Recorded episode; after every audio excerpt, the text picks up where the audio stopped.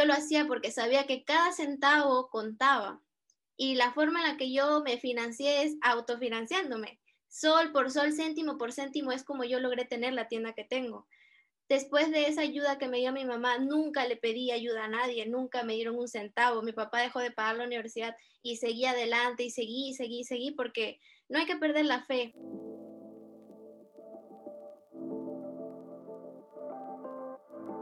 Hola, soy Joaquín Garaycochea. Y yo, Andrés Ruiz.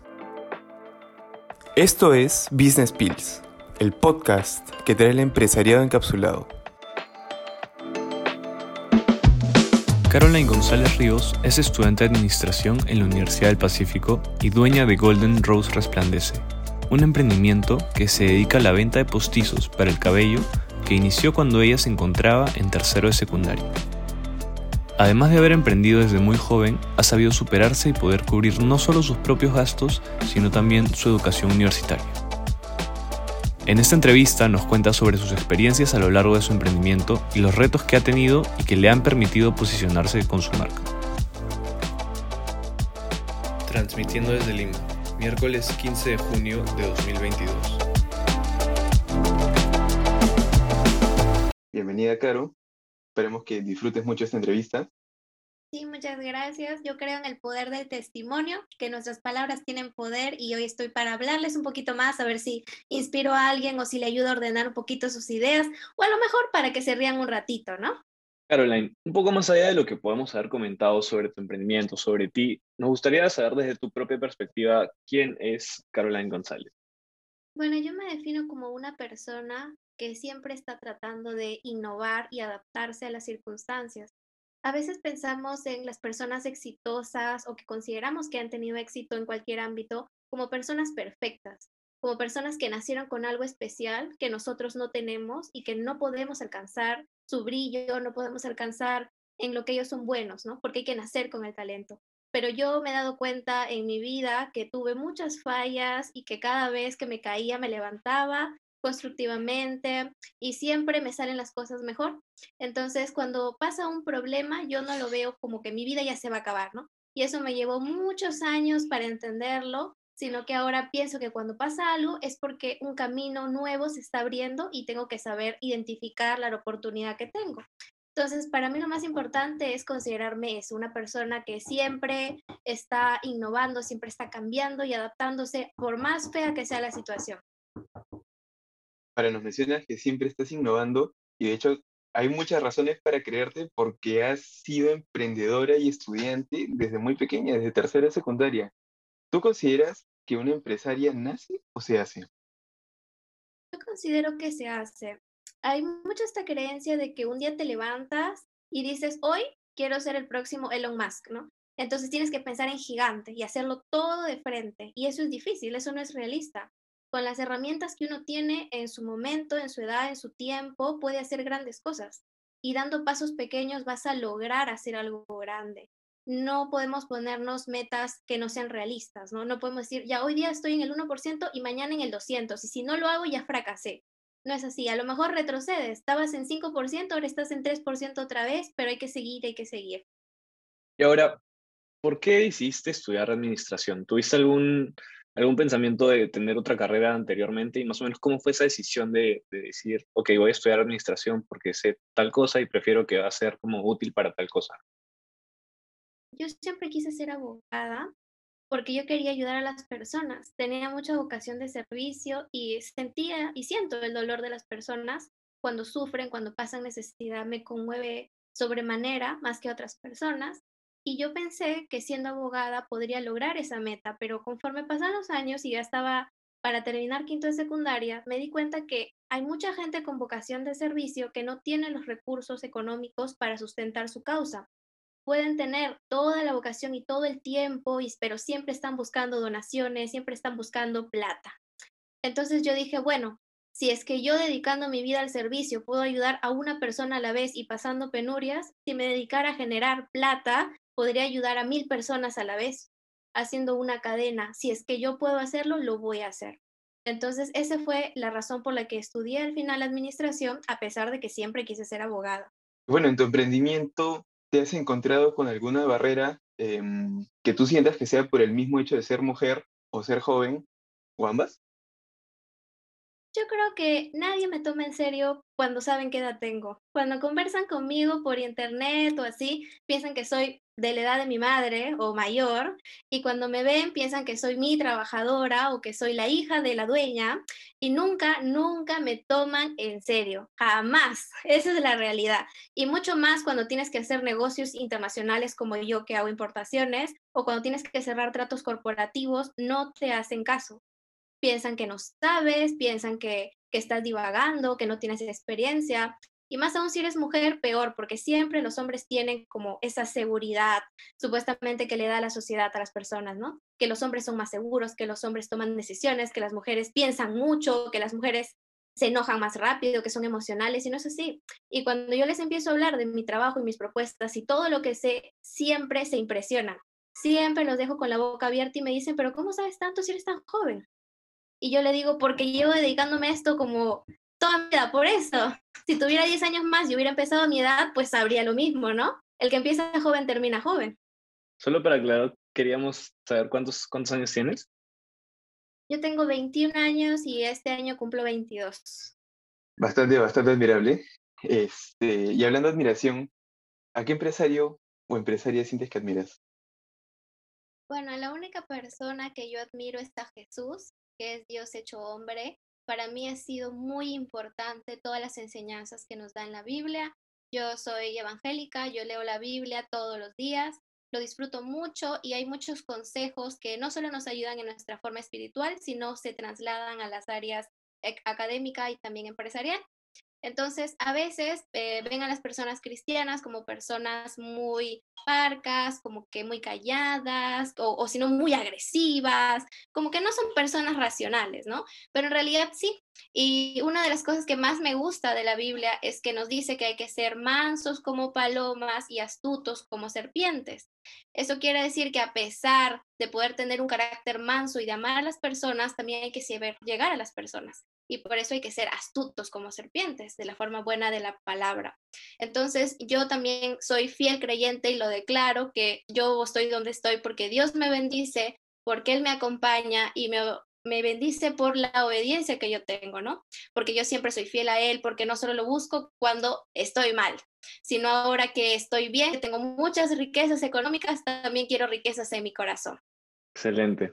Ahora, Caroline, dándole un poquito de, giro ya para el tema del emprendimiento, eh, nuestras fuentes nos han comentado que más o menos el inicio para inspirarte a la, idea que tienes de, de, tu negocio ha sido porque tu mamá decidió hacerse una extensión de cabello.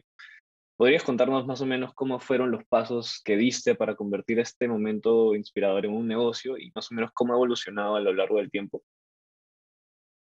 Bueno, en primer lugar quisiera recalcar, para los que no lo saben, que las oportunidades ya existen. Las personas que se dedican a los negocios no crean necesidades, no crean esas oportunidades, sino que están ahí en el momento exacto donde la vida te golpea, básicamente te da un cachetazo y te dice, mira, esta es tu oportunidad. Súbete a la ola, aprovechalo y hay que saber identificarlo y con las herramientas que tengamos, así no seamos los expertos, entonces podemos aprender a manejarlo, podemos tomar esta oportunidad, podemos hacer un emprendimiento, un negocio o cualquier cosa que queramos hacer, ¿no? También puede ser para los estudios o en general.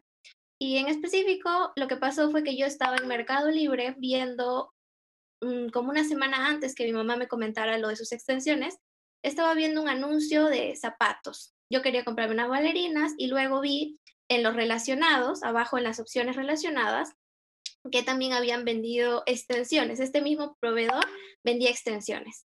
Estas extensiones eran de las más económicas, las más corrientes que existen hasta ahora, después de tantos años, y les estaba vendiendo a 80 soles.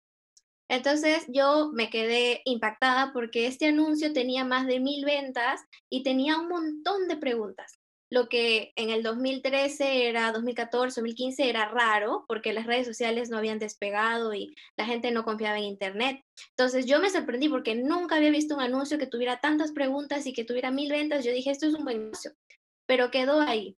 Luego, una semana después, mi mamá, que siempre había usado extensiones de cabello natural, que son caras, entonces me dijo que había encontrado un postizo de cabello, una cola que era súper barata comparado con el natural, Por ejemplo, esta cola costaba 45 eh, soles y en natural le hubiera costado 500 soles.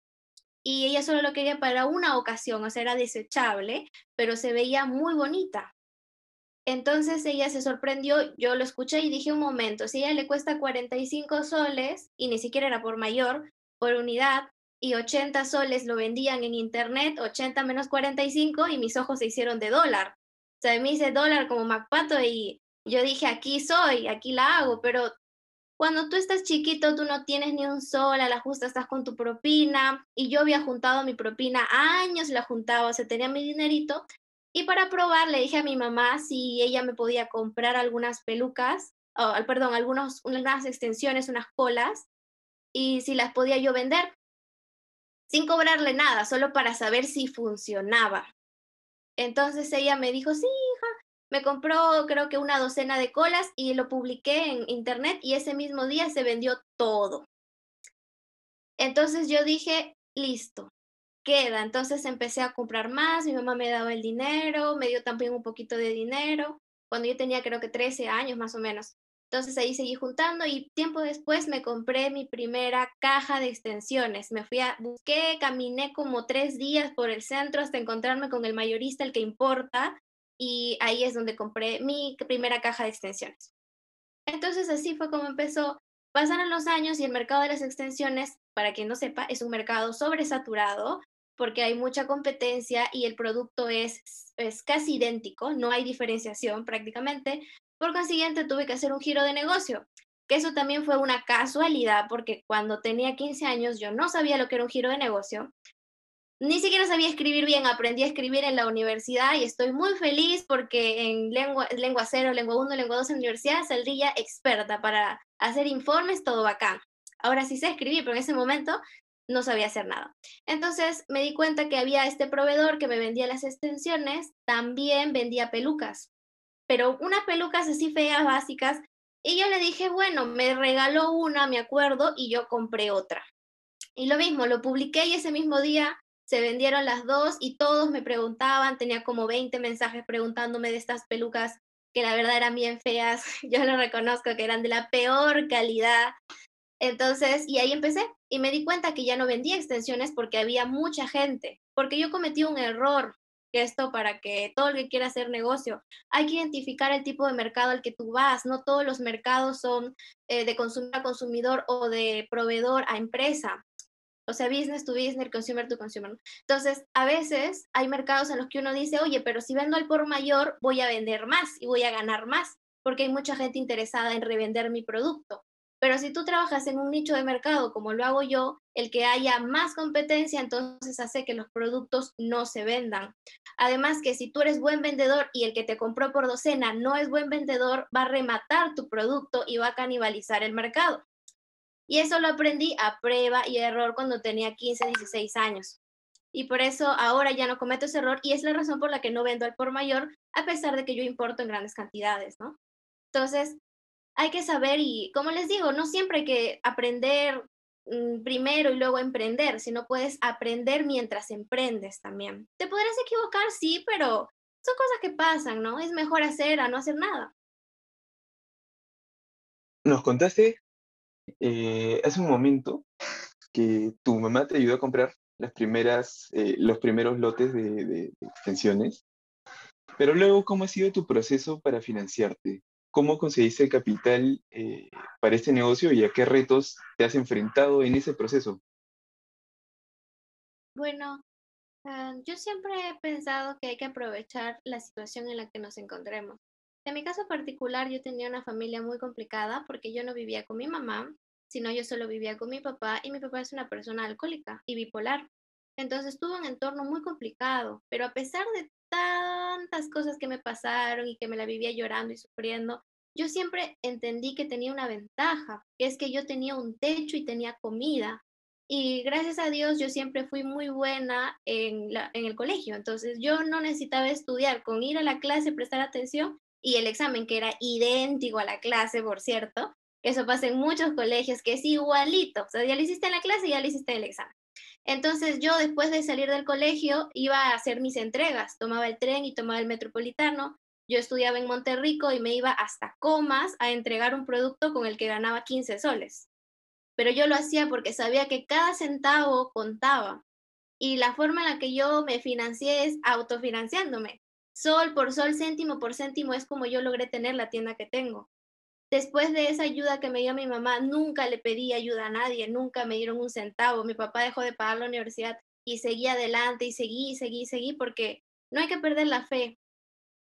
Y por más que no tengas nada, como yo digo, si tienes un techo y tienes comida, si vivas en el cerro y tengas que ir a la otra punta del cerro para poder ganar 10 soles, como yo que me iba de una punta a la otra un viaje de 5 horas solo de camino, entonces lo iba a hacer. Porque hay que, el que quiere puede, y no es porque, ay, no, las personas que, que tienen dinero ya se sienten muy acomodadas, no, pero a veces hay que tener mucha fuerza de voluntad, o tengo revendedoras mías que ganan por comisión que me dicen, no, Caroline, pero es que yo quiero ganar 50 soles por producto. ¿Me puedes bajar más el precio? Quieren ganar más que yo. Yo le digo, mira, cuando yo empecé a vender podía ganar 5 soles y yo era feliz y yo seguía en el camino. Entonces, a veces olvidamos eso, queremos todo en grandes cantidades, pero en pequeño también es válido. Por más que ganemos poquito, está bien. Claro que al momento de tener una carga familiar, de tener que ser el respaldo económico de un hogar, ya no es así el dinero no alcanza para nada y no podemos darnos el lujo de emprender, porque no podemos perder nuestro trabajo, no podemos renunciar para ver qué pasa. Pero yo cuando tenía 13 años vivía en un techo, tenía que comer y entonces hice lo que tenía que hacer. Aproveché eso, que no tenía que gastar y cada centavito lo ahorraba. Claro. Ahora, todo este proceso desde el inicio, eh, que ya nos comentas que ahora inclusive tienen eh, revendedoras, ¿cómo es más o menos cómo está estructurada tu empresa? cómo ha sido la etapa de formalización, más o menos cuántos empleados tienes. ¿Nos podrías comentar un poco? El tema de las revendedoras no es que yo les dé un precio preferencial de mayorista, es que yo les bajo un poquito el precio por comprarme varias unidades, o sea, ellas son como mis compradoras y luego lo revenden, especialmente en provincia. Entonces, por lo que yo les decía, yo no puedo canibalizar el mercado, yo no puedo trabajar como Natura que deja las cosas a mitad de precio para que la gente lo revenda, porque es un nicho de mercado, no se puede hacer eso. Y por eso les digo que a veces me dicen, Carla, y baja más el precio porque quiero ganar 50 soles y yo le digo, no se puede, no es posible, no porque yo sea mala y quiera, ay, todo para mí, no, porque es que no va a salir el negocio.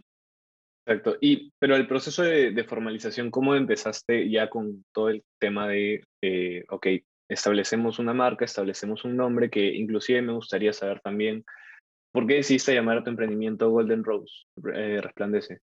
Eh, Golden Rose fue un nombre que se le ocurrió a un ex enamorado que yo tenía en el colegio, que le gustó, yo dije, queda, así quedó, no había mucho que pensar, pero eh, el, tema de la formalización es que uno se puede quejar de todo, se puede quejar del Estado, puede decir el Estado es ladrón, Castillo está, que no es un tonto, no sé qué, eh, que el Estado es comunista, que mira cómo dejan a la gente morir de hambre, pero ¿y tú qué estás haciendo por el Estado? O sea, tú pagas tus impuestos, tú haces ayuda social, tú vas a, hacer caridad, te preocupas por la gente o solo criticas lo que no, no puedes hacer tú tampoco.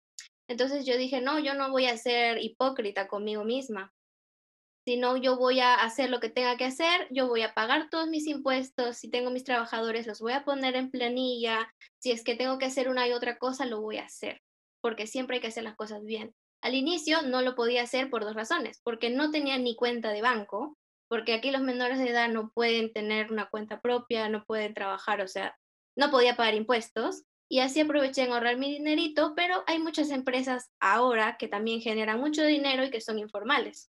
Entonces, en el momento en el que yo ya tenía em, un negocio sólido, empecé a pagar mis impuestos, que ya era mayor de edad, también paga todo y ahí es como empezó, por esa filosofía de que yo sabía que tenía que hacerlo. Hace un momento atrás también nos estabas comentando este, que las clases de la universidad sobre lenguaje te han ayudado un montón y tú has hecho una suerte de autocrítica, autoanálisis sobre cómo ha cambiado el uso de este lenguaje a lo largo de tu de, la vida de tu emprendimiento, ¿no? Y quisiéramos saber cómo, cómo sientes o cómo has visto que ha potencial, potencializado tu marca. Este, y bueno, aquí un breve paréntesis. Eh, durante la investigación, eh, Ángel nos comentó que al, buscar Golden Rose resplandece algo que quería comentar sobre el nombre, es que está posicionado, está posicionado en Google, es la primera búsqueda que aparece y ese es un, logro bastante, eh, yo creo que destacable, importante destacar. Bueno, respecto a cómo lograr un posicionamiento, yo a veces me sentía menos porque no podía pagar agencias de publicidad como otras empresas. Como empresas que han salido de la universidad, de alumnos de la Universidad del Pacífico, que son grandes. Y yo decía, yo que no tengo nada para poder pagar, o sea, la justa estoy con mi vida, ¿cómo voy a poder lograr tener tanto alcance si es que ellos pagan mucho dinero a estos profesionales y yo no soy profesional y yo no sé escribir? Entonces lo que hice fue ser transparente. La cara de Golden Rose es mi cara. Los clientes cuando compran, compran porque saben que yo aparezco en los videos, que si hay un problema, yo soluciono los problemas. A pesar de que a veces me ayudan, sí, mis trabajadores, pero yo soy la cara siempre. Entonces, al que la marca, un emprendimiento, tenga un rostro, lo ayuda a ser mucho más amigable y conectar con las personas. No podemos competir con marcas enormes internacionales que producen por millares, por, por ejemplo, ¿no? que de China, de India, de cosas que se producen en masa, pero podemos hacer nuestra lucha dando nuestra cara y nuestra identidad a la empresa. Porque cuando uno emprende, lo que hacemos tiene un poquito de nosotros no es completamente diferente la forma en la que contestamos, eh, las fotos que subimos, los textos que le ponemos a las descripciones de las fotos, eso somos nosotros. Y yo me di cuenta que eh, muchas personas acá, especialmente aquí en Perú, venden por vender. Te mienten por vender, te dicen, sí, este producto es lo mejor, uy, esto te va a durar 10 años, a 10 años, por 20 soles 10 años. Y la gente dice, ¿de verdad 10 años? Y sí, 10 años y te creen. Lo peor es que te creen. Y luego cuando tú te, se van a quejar a tu WhatsApp, los bloqueas y se acabó. Pero yo no puedo darme el lujo de bloquear y estafar a la gente porque soy una marca. Entonces yo soy sincera. Yo les digo, mira, este producto se usa de esta manera, de esta manera, y si lo usas así, no va. No te va a durar ni un día. Y me dicen, no, pero es que, me, y me insisten, como si quisieran que les mienta, ¿no? Quieren escuchar lo bonito, quieren escuchar que este producto sí funciona y yo le digo, yo no te voy a mentir. Si tú quieres esta, este producto, si tú quieres usarlo de esta manera, mira, tengo estos otros productos más costosos, pero es lo que necesitas. Y acá viene ya otra parte que es lo de aprender a identificar las necesidades de tus clientes, porque te puedes tener un producto muy bueno, pero no todas las personas van a querer ese producto o no van a cumplir completamente su necesidad con este producto. Y ahí es cuando empiezas a diversificarte, ¿no? Entonces, yo creo que el, el éxito es que siempre doy la cara por mi empresa, yo soy transparente y siempre me encargo de investigar sobre los materiales, investigar sobre la forma de uso, sobre el cuidado, y eso ayuda mucho al servicio también postventa. Y por eso mis clientes son recurrentes, me compran una vez y por más que haya empezado a salir otras empresas que venden productos parecidos, me siguen comprando porque saben que yo los voy a ayudar y los voy a orientar en lo que necesitan. Has dicho muchas estrategias que son bien interesantes y bien importantes para que puedas diferenciarte. Pero ¿cuál, dentro de esas, ¿cuál creerías que ha sido la más recalcable que haya hecho esa diferenciación de tus competidores? ¿Cuál dirías que es? Eh, ¿Cómo ha sido ese posicionamiento? En primer lugar, que es algo que, es, está en los libros, es que cuando tienes muchos años en el negocio, entonces las personas te identifican con confiabilidad, te relacionan con algo sólido, ¿no? Entonces yo empecé hace muchos años. Si tal vez empezar ahora y hubiera otra Golden Rose sería más complicado. Pero después de eso, de tener una solidez, es dar confianza. Las personas saben que yo entrego boleta, yo pago mis impuestos, yo tengo un local físico. Y las personas que me quieren hacer competencia no tienen nada de eso. ¿Por qué? No porque no ganen lo suficiente, porque ellos, yo sé a qué precio lo compran y lo venden al mismo precio que yo y están ganando mucha plata y aún así no quieren dar ese paso porque creen que no es importante. Pero la imagen de una marca es lo más importante. De nada sirve que yo tenga un buen producto si las personas no confían en mí, no confían en mi marca. Entonces eso sería un suicidio empresarial. ¿Y cómo ha sido ese salto a la diversificación? Escuchando a las personas, a veces nosotros decimos, ah, las personas preguntan cosas que no, o sea, no saben lo que quieren. La gente pregunta y pide cosas que no. Pero la verdad es que tienen razón. A veces no, pero a veces sí. Y entonces todas las consultas que me hacían mis clientes la convertí en un folleto de cuidados y un folleto de restauración. Y ahora cada vez que alguien me compra algo, ya tiene su folleto adentro y son felices porque dicen, ay, gracias, no sabía que las pelucas tenían un manual de uso. pero sí las tienen.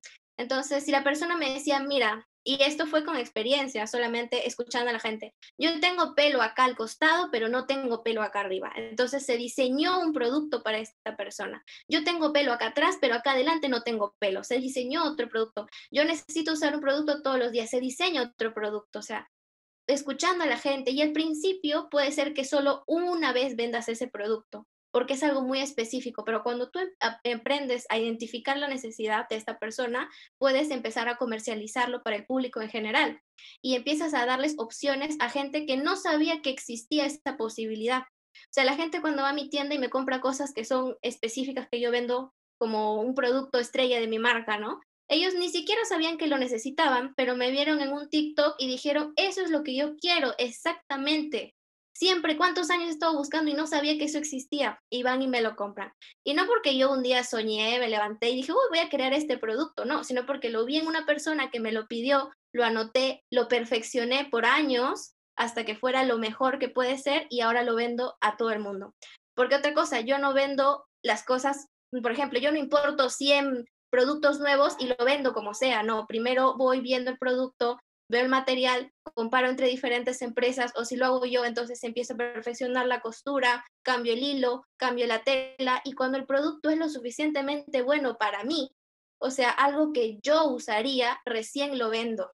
Impresionante. Ahora quisiera darle un sentido un poquito distinto.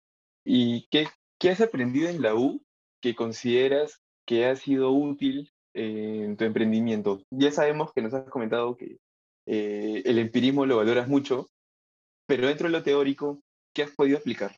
Bueno, me di cuenta que casi el 90% de cosas que ya sabía estaban escritas. Entonces, si yo lo hubiera sabido antes de empezar, me hubiera ahorrado mucha plata y mucho sufrimiento. Pero no lo sabía. Entonces, yo siempre le digo a la gente, a pesar de que me dicen, ay, Carlos, pero mira, tú lo hiciste sola y no sé qué, una mujer hecha a sí misma, ¿no? En contra de todos los prejuicios de la sociedad y yo digo, pero si yo hubiera sabido lo que sé hace cinco años, ahorita dónde estaría? Ahorita a lo mejor estaría en otros países. O sea, es importante el conocimiento porque nos ahorra mucho sufrir. Esa es la verdad. Y especialmente, bueno, todos los libros que nos enseñan en la universidad. En la Universidad del Pacífico, no todos los cursos que nos dan son exclusivamente de administración. Son cursos generales de otras carreras y son cursos para hacernos integrales pero todos los cursos que existen en la malla de carrera de administración, que a veces también se mezclan con conta o con marketing, son fundamentales para estudiar. O sea, son fundamentales para emprender, son fundamentales para graduarte, son necesarios. Y las únicas cosas que no aprendí por mí misma fueron estadística, multivariado, contabilidad, eso yo no lo pude saber, pero hacía mi lucha en pequeña escala, ¿no? Claro. Ahora, me gustaría mucho saber ¿cuál es el siguiente paso? ¿Cuál, ¿Qué tienes en mente? ¿Cuáles son tus planes con tu emprendimiento para que pueda, digamos, crecer mucho más? Bueno, en primer lugar me di cuenta que tengo que abrir más locales, porque yo vendo mucho por Internet, que esa es una nueva estrategia. Muchas empresas nuevas solo existen por Internet, pero no hay que tomar en poco la importancia de tener un espacio físico. Por más que tengas la mejor publicidad, tengas tus tablas, tengas material, descripción excelente, videos de uso, la gente quiere ver el producto y así ayudas a ganar a más personas, porque si tu producto es bueno, la otra persona va a decir, ay, ¿dónde compraste eso? Me encanta, y lo recomienda, 100% da la fe de tu producto. No es como que, bueno, recién lo estoy usando y voy a ver qué pasa, luego te comento, no dices la marca. Entonces, cuando algo te encanta, lo recomiendas. Y muchas de mis clientas prefieren, a pesar de ya haber visto todo y saber todo de mi producto, ir y pagar en la tienda aunque el envío sea gratis, aunque no se le cobre comisión, la gente quiere ir a pagar a la tienda, no escoger a la tienda, a pagar a la tienda, para asegurarse de que no vas a desaparecer mañana. Entonces, dicho esto, también hay muchas personas que les gusta probarse antes de comprar. Mucha gente es así, especialmente el segmento de mujeres modernas que suelen eh, probarse antes de comprar, a ver si les queda bien, a ver si al esposo les gusta, le mandan foto al WhatsApp para que la gente la apruebe que le queda bien. Porque podemos tener mucha personalidad y no importarnos lo que diga la gente, pero hay personas que sí les importa y no compran algo que vaya a ser eh, crucial para su apariencia física, como este caso, un cabello, sin aprobación de alguien más. Y por eso se lo tiene que probar. Por consiguiente, mi siguiente paso es abrir más locales. Yo estoy ahorita en un local alquilado que es grande, pero pienso ir a un local mucho más grande, doble el tamaño en el que yo estoy en un año, un año y medio como máximo, y luego abrir otras tiendas en Lima y posteriormente en unos 5 o 6 años abrir en provincia, principalmente en Arequipa y en em, Trujillo, que es donde hay bastante afluencia de público. Y eso como lo sé, porque utilizo mis métricas, porque tengo mis programas, porque cada venta que registro desde hace años, antes de saber usar programas, yo lo registraba. Fulanita de tal, DNI, ¿qué me compró? ¿Cuándo me compró? Precio de costo, precio de venta, correo electrónico, antes de yo saber usar nada. Dije, algún día me va a servir. Y así algún día me sirvió, efectivamente. Entonces, ahí luego cuando aprendas algún día o alguien te ayude, toda esa información que tienes, así sea a mano, porque ojo, yo lo apuntaba en papel, no lo apuntaba en computadora, entonces lo podrás pasar y lo podrás usar para hacer estadísticas y poder tomar decisiones ya empresariales, ¿no? No es lo mismo vender 10 pelucas al mes que vender 1000 o 2000 pelucas al mes. Suena excelente este, entre bromas, podríamos decir una precursora del Big Data. Pero estamos llegando al final de la entrevista y déjame decirte que no solo ha sido una interesante conversación, sino también una clase eh, bastante, bastante nutritiva para dos intentos de emprendedores. y, y, bueno, esta es nuestra pregunta sello, Caroline. ¿Cuál sería el mensaje que le darías a Caroline ya siendo emprendedora antes de ingresar a la universidad? Yo creo que la Caroline de 16, 17 años era una persona muy perturbada. Eh, la importancia de, de aprender a tener un autoestima, de tener un autoconcepto sano es clave. No podemos jugar a ser emprendedores y tratar de controlar lo que está en nuestro entorno si no podemos controlarnos a nosotros mismos si no podemos identificar nuestras emociones, si no podemos llorar cuando hay que llorar, si no podemos decir que estamos enojados sin gritar, sin insultar. Entonces, ¿por qué eso se repercute? Uno dice, no, yo mantengo mi vida personal y mi trabajo separados. No tiene nada que ver y eso es imposible porque no somos máquinas. No tenemos un botón en la espalda para apagar nuestras emociones y por ejemplo, al cerrar una venta, si has tenido un pleito en tu casa, si no has comido bien, si llevas días sin dormir, vas a tener una atención al cliente pésima y los clientes lo van a resentir y no te van a volver a comprar. Y, tú dirás, pero ¿por qué si mi producto es tan bueno y yo hago esto? Pero esas emociones a veces las botamos sin darnos cuenta.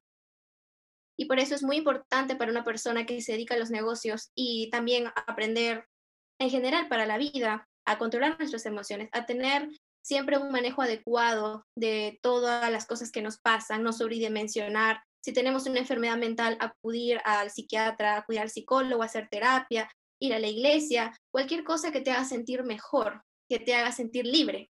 Porque la única forma de que seamos exitosos es siendo libres. Y no por la constitución, sino romper nuestras propias ataduras emocionales. Eso es muy importante. Y me parece excelente que la Universidad del Pacífico tenga programas F, que mucha gente le llega altamente y le da cólera, ay, que estoy gastando tiempo, que me quita tiempo para estudiar economía. Es porque es muy importante. Yo agradezco y yo he hecho muchos años de terapia, pero llegas a un punto donde a pesar de ir muchos años a terapia, el psicólogo, el psiquiatra, a veces también tienes que escuchar un poco de teoría tú también. Y yo llevé varios cursos, después cursos porque quise, a pesar de ya haber terminado los créditos, porque tienen profesionales excelentes. Y me, me gusta mucho. También tienen área de psicología, si no puedes pagar un, un psicólogo personal, ¿no? uno privado, puedes hacer terapia de grupo, muchas cosas, pero siempre hay que sanar nosotros primero. Antes de querer emprender o tratar de abarcar otras cosas, es importante pensar en nosotros mismos. Y no quiero decir que por pensar en nosotros mismos vamos a dejar todo lo demás, ¿no? Porque estoy en mí mismo, ya me retiro del ciclo, me retiro de la universidad, no trabajo. No, es a la par. Pero también no hay que solamente pensar en lo económico, pensar en lo académico, sino pensar también nosotros un poquito. Totalmente de acuerdo. Yo creo que ese balance es algo recalcable, que de hecho lo has logrado y estamos muy, eh, muy agradecidos que lo puedas compartir acá con nosotros. Te agradecemos mucho por la entrevista, Caroline. Que tengas un excelente día de ventas y demás y que tu emprendimiento pueda seguir como está yendo porque estamos muy orgullosos de que seas un alumno P y que puedas compartir esta experiencia con muchos más.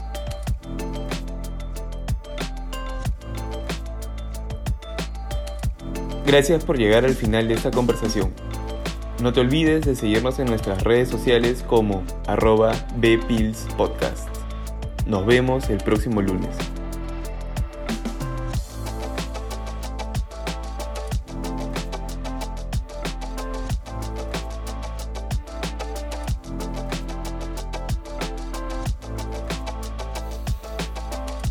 Episodio no habría sido posible sin el trabajo en conjunto del equipo Business Bills. En especial queremos agradecer a Ángel Espinosa, investigador responsable, y a la profesora Beatriz Rodríguez Atizábal, de quien nació la idea para tener un espacio para el empresariado peruano, nos unió para que fuese una iniciativa estudiantil y nos guía para que la historia empresarial esté siempre presente.